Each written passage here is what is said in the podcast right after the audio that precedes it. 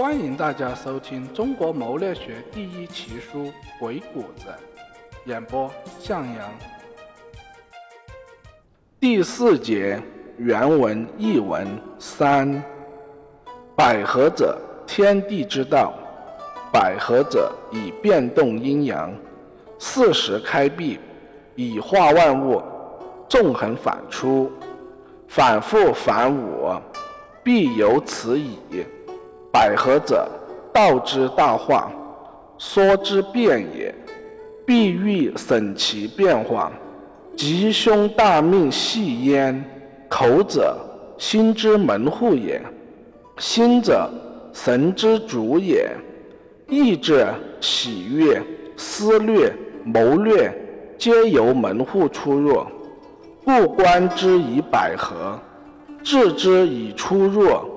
百之者，开也，阳也，阳也；合之者，闭也，末也，阴也。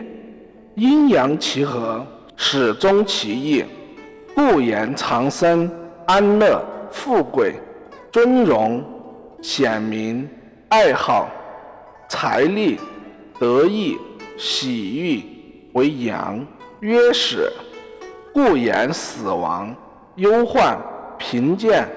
苦辱、气损、亡利、失意、有害、行怒、诸法为阴，曰中。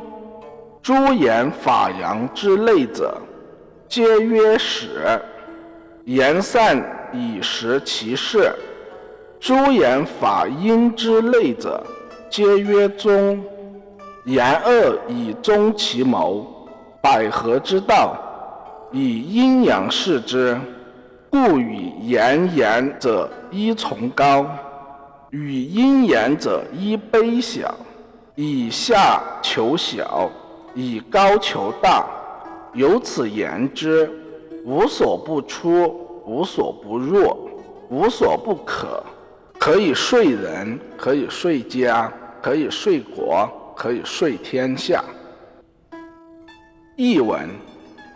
百合之术是万物运行的一条普遍法则，是各种事物运动、发展、变化的规律。百合就是变动阴阳、干扰自然顺序，就是用开闭之法去促使万事万物变化转化。事物的离反和复归，都是由开合的变化而引起的。纵和横，反和出。反和复，反与五，都是事物阴阳的具体表现，都可以用阴阳来区别，说明它们。反过来讲，使用百合之术，使事物转化，这是阴阳之道的关键所在，是大道的外化。游说过程中的一变一化，都出自百合之术。所以要预先审知百合之术的阴阳法则，这是游说能否成功、游说目的能否达到的关键。人嘴是表达内心思想的机关，内心思想又是由人的神气来主使的。志向与意愿、喜好与欲求、思量和焦虑、智慧与谋略，都是由嘴这个机关表露出来的。所以，应该应用百合之术来调控人嘴，应该用开闭之法来调整人嘴。使用百术，就是让对方开口，让对方说话，开启言谈，属于阳刚，这就是阳道。使用合术，就是让对方闭口，让对方沉默。闭合、缄默，属于阴柔。这就是阴道，懂得了阴道和阳道的交替使用，就能够懂得始和终的意义了。我们把长生、安乐、富贵、尊荣、显明、爱好、财力、得意、喜欲等归为阳类事物，把它们称作人生向往。我们把死亡、忧患、贫贱、苦辱、气损、亡利、失意、有害、行怒、诸法等归为阴类事物，把它们称作人生忌讳。言说的内容凡属于阳道的一派，可以叫做人生向往型语言，是说可以用这类美好的语言去说动对方进行某事，以谈论积极的因素、振奋人心的方面，来开始游说、鼓动的主题。那些效仿涉及上述因类事物说辞，可以叫做人生忌讳型语言。是说可以用这类令人厌恶的语言和消极不利的因素去威胁对方终止他的阴谋。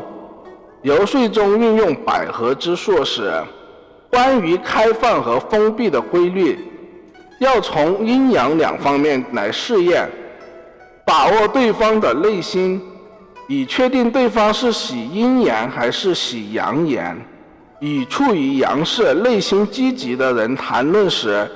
以使用涉及上述阳类事物的崇高语言为主，从大处入手，选择大道理来引导对方；与喜欢阴阳的人谈论使用涉及上述阴类事物的卑下语言为主，从小处入手，用琐细卑微的内容，用具体细小的事例来引导对方，这样。我们用卑下的阴言去打动小人，用崇高的阳言去说服君子。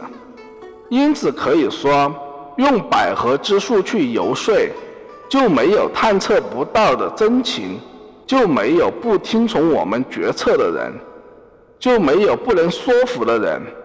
用百合之术去游说，可以说动每一个人，可以说动每个有封地的大夫。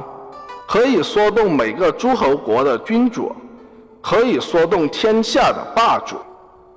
好了，本节播讲完毕，感谢大家的收听，再见。